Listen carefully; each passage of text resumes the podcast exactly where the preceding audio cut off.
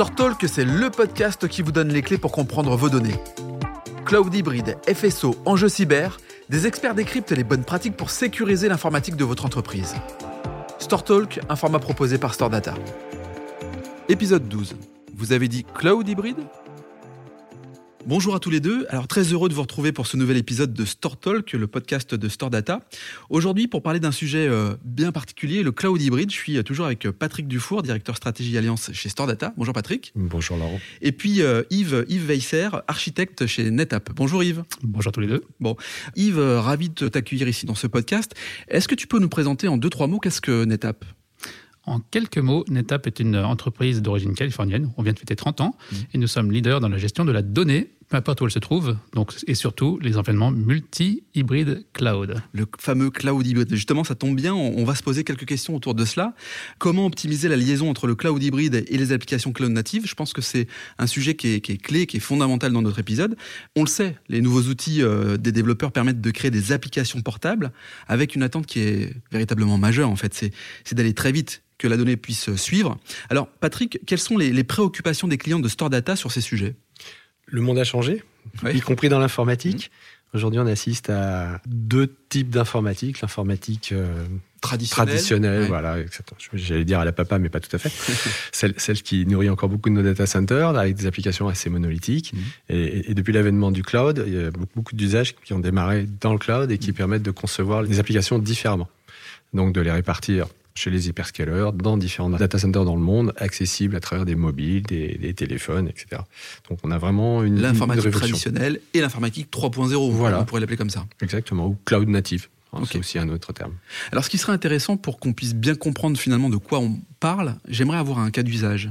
Qui veut prendre la, main par rapport à ça? Un cas d'usage d'une application mobile Yves? Oui, alors, euh, je peux me lancer. Allez. Euh, Allez. Imaginons que euh, demain, euh, tu, crées une entreprise de vente de fleurs. Et tu sais très bien que euh, ben, le marché de la fleur, hein, c'est assez stable toute l'année, sauf pour quelques exceptions qui sont souvent les anniversaires de maman ou la fête des mères. La fête des mères. Bien évidemment. Et du coup, ben, pour la fête des mères, il va y avoir des pics de commandes de fleurs. Donc, euh, on va passer, euh, on va passer sur, le, sur la, commande des fleurs en elle-même, mais plutôt sur l'absorption de la charge sur les commandes des sites web. Le volume. Le volume de charge. Et euh, alors, on a différentes façons de gérer ce genre de choses. Soit on dimensionne l'infrastructure pour pouvoir absorber cette charge euh, le jour de la fête des mères, et du coup, on a un dimensionnement unique pour toute l'année, mhm. mais ce qui veut dire que ça coûte très cher, parce que 360 jours restants... Bah, on assure euh, un volume tout au long de l'année, mais qui n'est pas forcément utile, en fait, c'est ça que tu es en train de dire. Exactement, du coup, il va y avoir des coûts qui seront faits inutiles. inutiles. Mhm. Ou alors, on a des applications qui sont plus agiles, qui mhm. peuvent s'adapter justement au flux ou à la charge et qui, le jour de la fête des mères, euh, vont pouvoir euh, évoluer pour euh, absorber cette charge facilement. Et le lendemain de la fête des mères, à, baisser quoi Baisser. Alors, ah, il y a toujours des retardataires, évidemment. On va dire deux jours après. Mais effectivement, revenir à un, dimensionnement classique et pour vraiment être au plus près de, des besoins. Donc, on anticipe les pics et puis finalement, une fois que le pic est passé, on, repasse à, une consommation euh, normale, je dirais, tout au long de l'année. C'est ça. Et pour mettre un parallèle sur des termes techniques, cette gestion de pic, ça mm. s'apparente à une évolution horizontale euh, des, portails web. Mm. C'est on va multiplier les petits pains pour absorber la charge justement. Ok.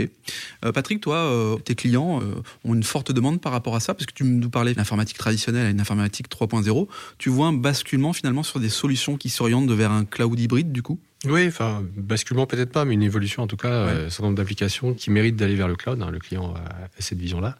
Il nous demande de l'accompagner.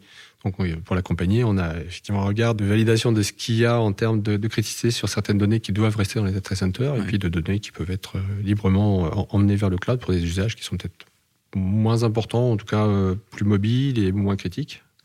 Et pour ça, on les emmène vers une définition d'application qui soit basée sur des conteneurs. Mmh qui permet justement de développer cette façon de faire. Si on a un orchestre, par exemple, bah, les conteneurs, ça va être chacun des musiciens dans l'orchestre. voilà. chacun son rôle, chacun sa fonction, hein, comme dans une application. Donc on découpe l'application en fonctions, on va appeler ça des microservices, et chacun va être traité par un conteneur.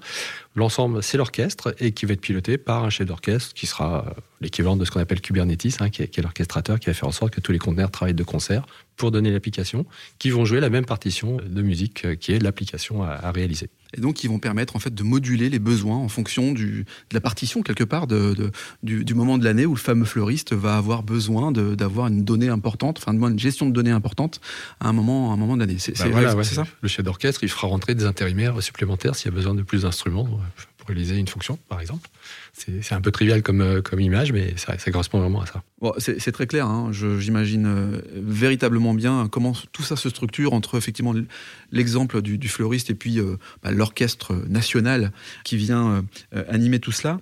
Chez NetApp, comment ça se passe une fois qu'on a compris tout ça? Quels sont les outils? Quelle est la méthodologie pour finalement fluidifier cette gestion de données?